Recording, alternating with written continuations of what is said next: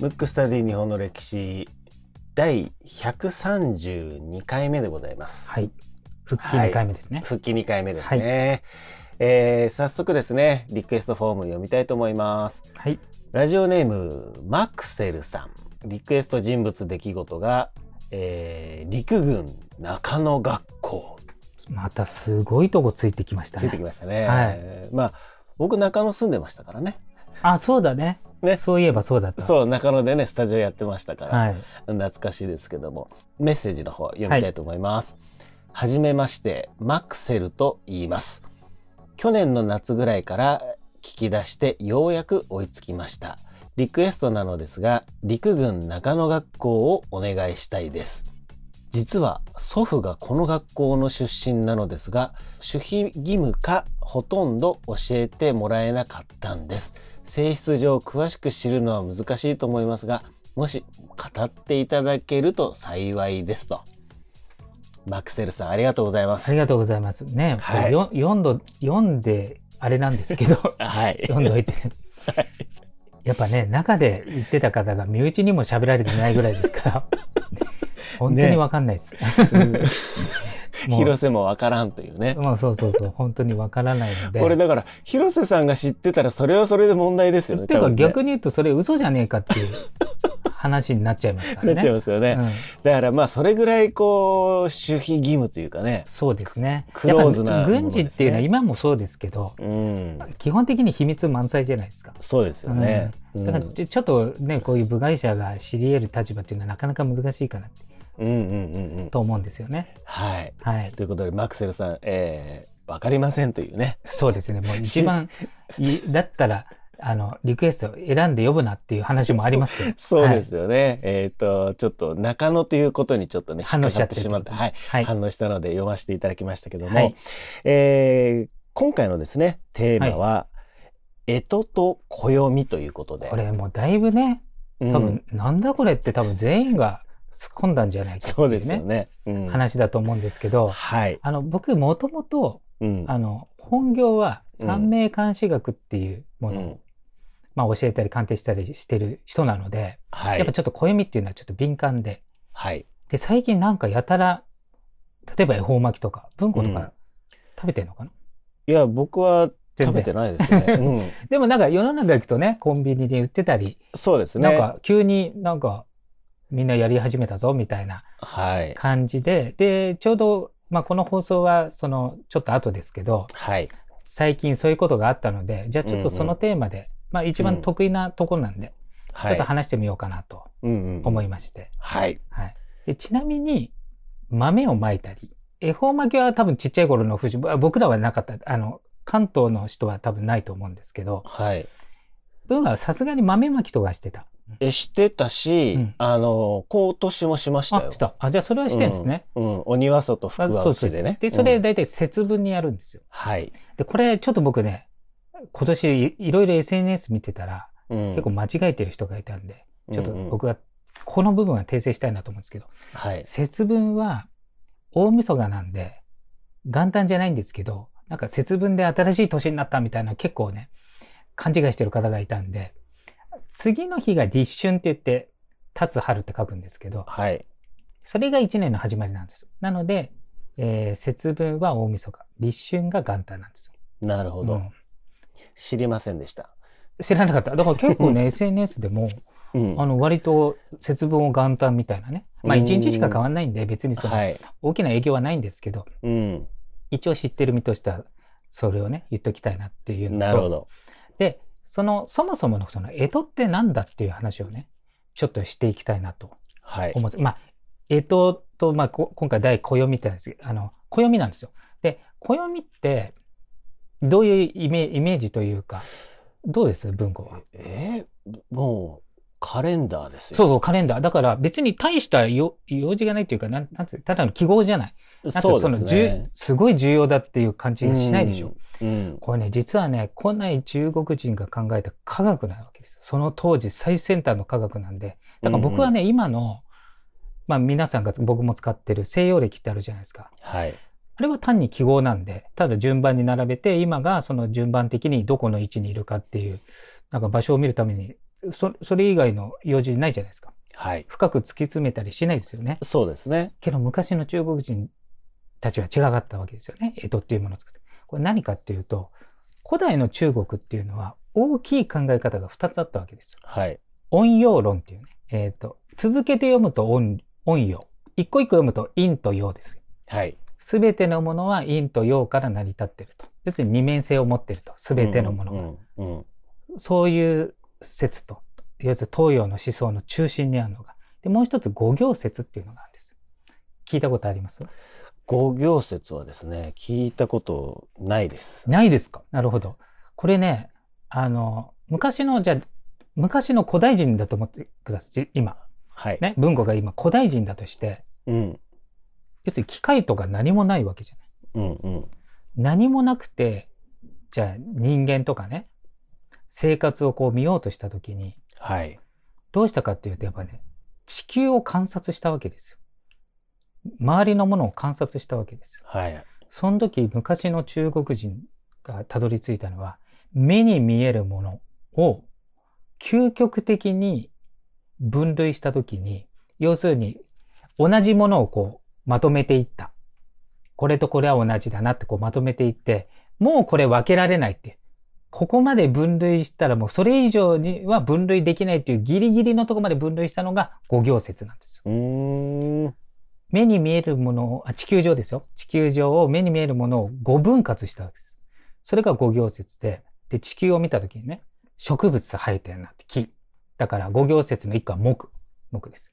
で、次もう一個、火。火っていうのは太陽とか焚き火の火とか、そういう、まあ、マグマとかも全部そう。火。はい。あとは土、あの、大地ね。うん。土、山とか大地。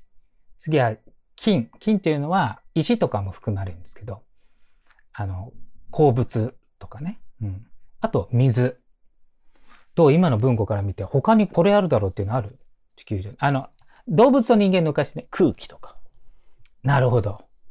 空気はね、副産物と考えたのね。なあ、なるほどね。そういうことなんだ。うん。それがあると、二次的に空気が出ると、まあ、それ、ある程度確かに別としてね。うんうんうんうんうんうん。で、その時はもちろんわかんないけど、宇宙には空気ないけど、要するに二次的だからあるっていうう。んうんう。うんん。っていうことになったわけですよ。うん。あ、ということは、この世っていうのは、5つの要素からなってるに過ぎないなと、複雑そうに見えたけど、単に5つのものの組み合わせだったんじゃんみたいな細かくしていくとね。だからコンピューターとちょっと似てるんですよ。うん。コンピューターー。ってね、今もまあ、 Zoomでやってますけど、はい。ちょっと複雑じゃないですか。いろんなことにネットがね、いろネットでいろいろできたり。でも突きつ突き詰めると0と1の二進法で作られてるわけですよ。そうですよね。ううんん。だから、いまあ、陰と陽でもいいんですけど、それと同じで、地球上っていうのは5つのものでできてるんだ。だから、フィフスエレメントって、まあ、映画がありましたよね。うんだから、うんうんうん5つの、それが5行説。はい。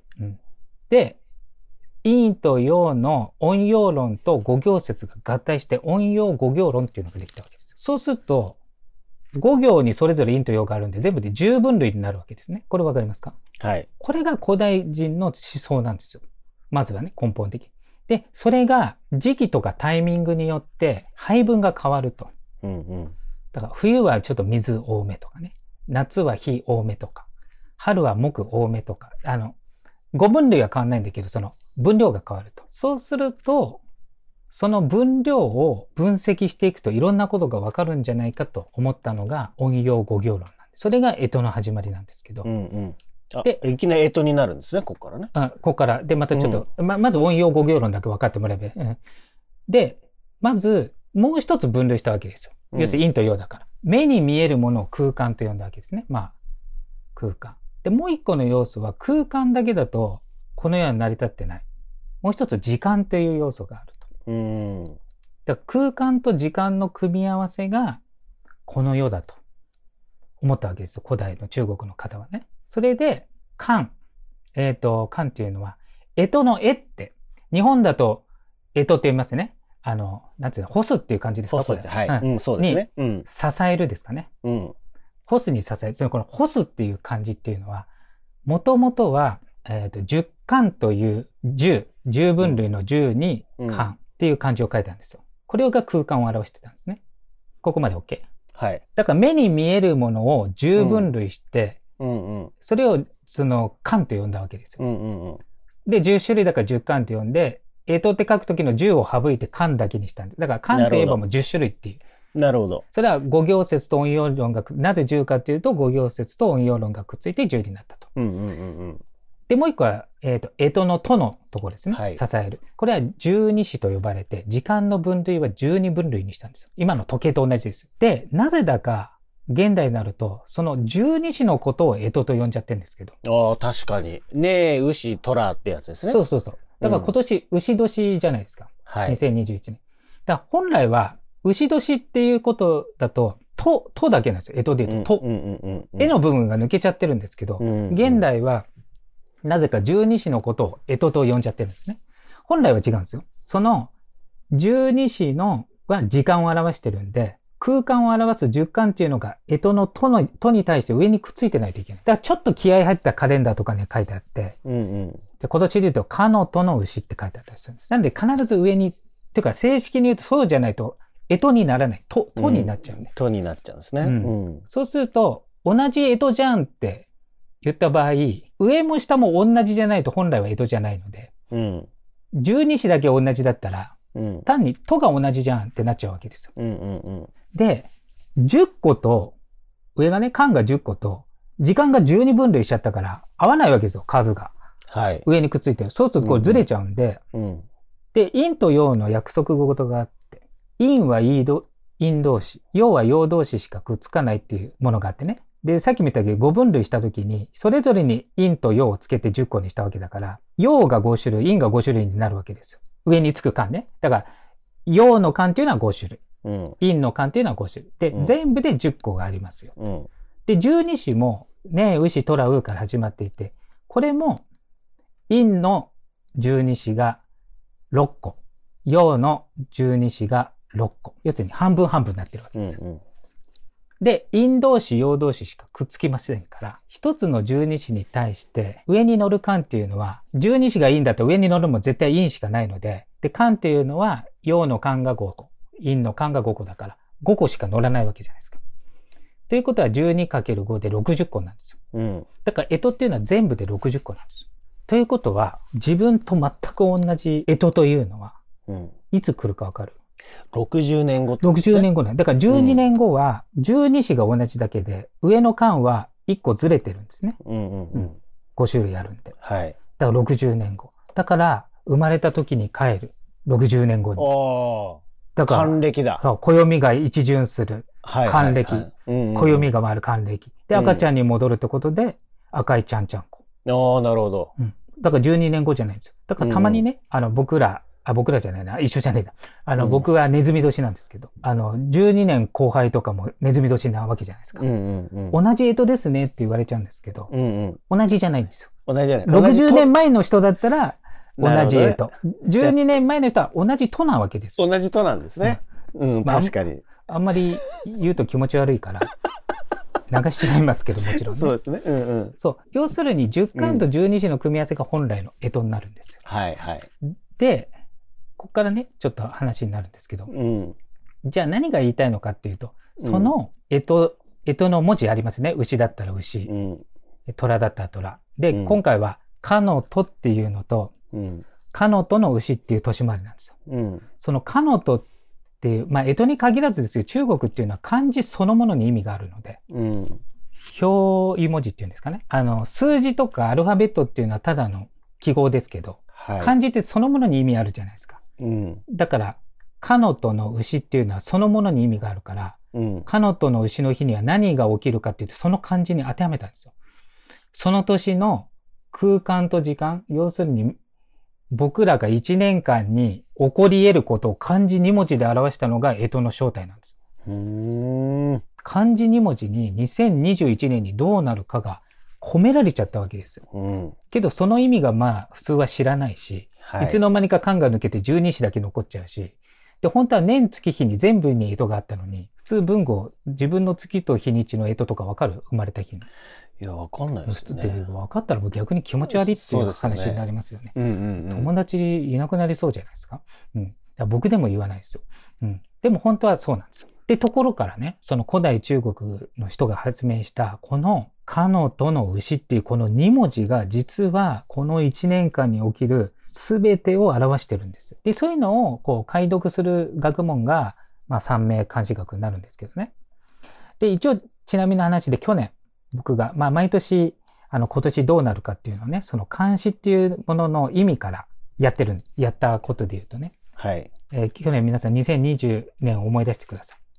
まあ一番大事だったのはコロナだったと思うんですけど、まあその時は僕コロナがこんな大騒ぎするとは思ってなかったんで、まだ1月ぐらいの段階ではね。あ、あと、えっ、と、干支を使う暦は常に立春が元旦になりますので、あの、1年の始まりは、えっ、と、今年たまたま2月3日ですけど、2月4日からなんですよ。だから1月は去年になるんですね。うん。それだけちょっと、あの、分かっていただいて、で、僕は去年、去年のことは、明確な変化の年になるぞと。それはその、江戸の2文字から解読してね。で、実際すごくなんか変化の多い、世の中が大変化するというか、だから昔の中国の人はそうやってパターンを60通りにして、それが巡ると考えたわけですよ。で、一応今年ね、今からじゃあ予言しますけど、本当はね、あの、今回の、えーなぜこのテーマにしたかっていう、実は干支っていうのはすごい秘密が隠されてるよっていうのと、昔の中国の人が考え抜いて漢字荷物で1年間起きる全てを盛り込んだんだぞっていう、すごいんだぞっていうのを言いに来たんで、別にあの今年のね、占いをしたくないわけですけど、一応2021年、この漢字2文字から見ると、ちなみに、かのとっていう漢字はどういう漢字か知ってます？わかんないですね。かのとは。か？のとじゃあ今ちょっとパソコンあったら打ってみてください。かかのかのとの。牛。牛って打てば多分ね、出てくるんですよ、漢字が。あ、辛いに、そう。辛ラーメンの辛ですね。辛ラーメンの辛ですね。そう。ということは辛ラーメン、に牛年の牛ですう。牛ですね。そうそうそうんうんということは、あの、辛いとか辛いって読むんですね。うん。うんうん。音的に言うと。はい。だから今年はね、結構辛くて辛い年なんですよ。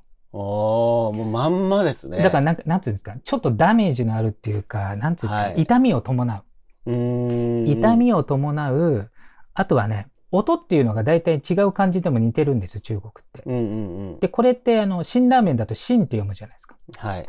で、もう一つ別の音で、辛っていう漢字は何を思い浮かべます？音が同じで。信じる？信じるとかもありますね。で、もう一個はね、新しいって書いても新しいだ。辛はいはいはい。うん。で、これね、新しいと似てるんですよ。だから、痛みを伴う新しい年だよって言ってるわけです、う今年は。ーん。真っていう意味。で、牛という漢字は、なんですかね、こう、芽が出そうで、うん。ちょっと出ない、こう、くすぶってる状態を表してるんですよ。なんか植物に例えると、こう、土の中でうりうりしてる感じですかね。そう、うりうりして、ちょっと出たんだけど曲がっちゃって、伸びづらい状態にあるというかなるほど。うんうんうん。だから、痛みを伴って新しい方向に行くんだけど、伸び悩んでる状態なので、ちょっと苦しい状態を表してるんですね。なるほど。昔の中国、ば僕が考えたわけですよ。昔の中国が考えたのは。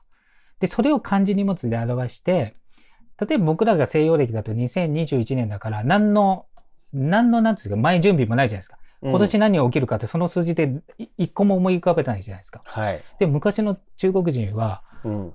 あ、カノトの牛ね、あ、ということはこういうこと起きんじゃんっていうのがみんなわ分かったみたいな。で、僕がまとめて言うとね、今年は、痛みを覚悟をしたような、いろいろな改革とか革新的なことが起きつつ、うん。新しい世界の方向に行くという、そういう時代なんで、あの、去年から引き続く変化の年なんですけど、後戻りはしないので、仮にコロナが収まったとしても、新しい方向に行くぞと。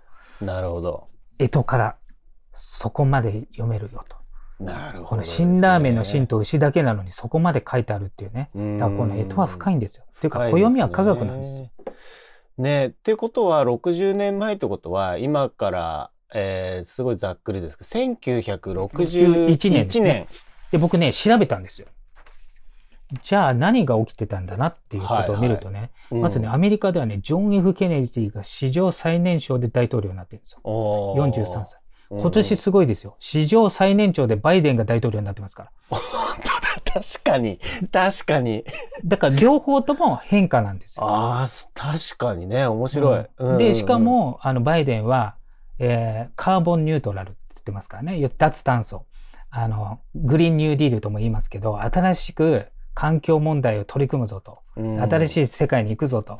まあ、それの中心が電気自動車ですけど。はいはいはい。行きますよと。あとね、NHK の朝ドラが始まったの。おこの時。だから物事の始まりだけど、ちょっと痛みを伴うっていうか、だからケネディが出るまでどうどういう痛みか知りませんけど。はい。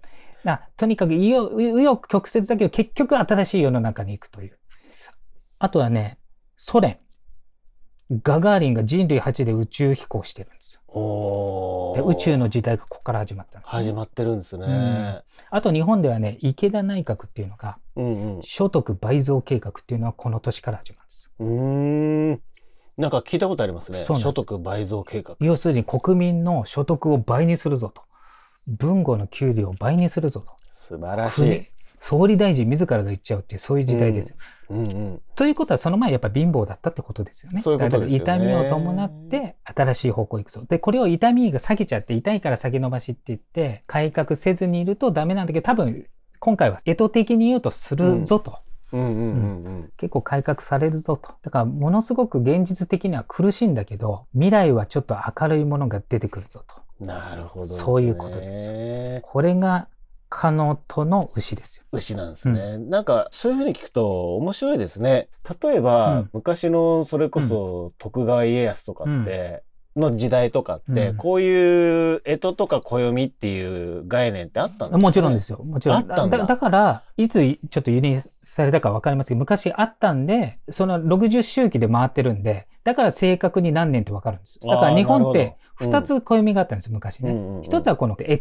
もう一つはその和合の、えっ、ー、と、今で言うと令和に、うんうんうん天正とかね、いろいろあるじゃないですか。その二つを使ってて、だから手紙とか文献にも二つ書いてあるんですよ。そうすると、えっと、えー、えとも書いてあるんで、うんうん、そうすると60周期だからこう遡って何年何月、全部、年月日全部えとがありますから。なるほど、ね、だから正確に日にちまでわかるんですよ。あ、この出来事は何日に起きたんだなとか。うん、あの、手紙とかに書いてあるから、それは。はい。うん、そっか、そういう意味でも、あの、歴史の元じゃないですか、ね、そうそうそうそう。だから昔の人がすごくよく考えたのを、今単に数字にしちゃったのが、はい、もったいないなってここまで、ね、だって漢字2文字でここまでわかるんだったら、本当ですね、ね、事前に知っといた方がいいじゃないですか。うん、へえいやなんかね最初僕聞いた時は、うん、面白そうだなぐらいな感じでしたけども。いや結果的に話を最後まで聞くと歴史を歴史たるものにするっていうことですね。そうですよ。今から3000年ぐらい前の中国の古代文明の甲骨文字にも書いてあるぐらいのレベルですからね。干支っていうのは。だから日本ができたどころの話じゃないそうですよね、うん、そう、だから2月のね、今の時期だからこそできるネタで。内容、そうですね、はい、内容ですね。これがね、9月とかになったらね、そうそうそうそうなぜ今なんだって、ね、そう、そうなっちゃうんで。だから今だけちょっと特別に、ちょっとこの話をしました。干支から歴史はいろいろこう見れますよということで。そうですね。はい。はい、皆さんね、ぜひね、あの、60年前とか、そうなんですよ。もっと言うと120年前とか見ると。そうなんですよ。だから決して12年前見てね。いやでも、うん、あの番組、テレビとかでやっちゃうんですよ。はい、12年前の牛の時はこうでした。それ全然違いますから、60年前ね。うん、もし調べるんであれば。そうですね。同じ、うん、同じ干支をっていうことであれば、60年前ずつ、そうなんです60、120っていうことですね。はい、あの、ぜひ、あの、それを見ていただいて、はい、あの、ちょっと楽しんでいただければなと思います。はい、えー、今回のテーマは、干支と暦でした。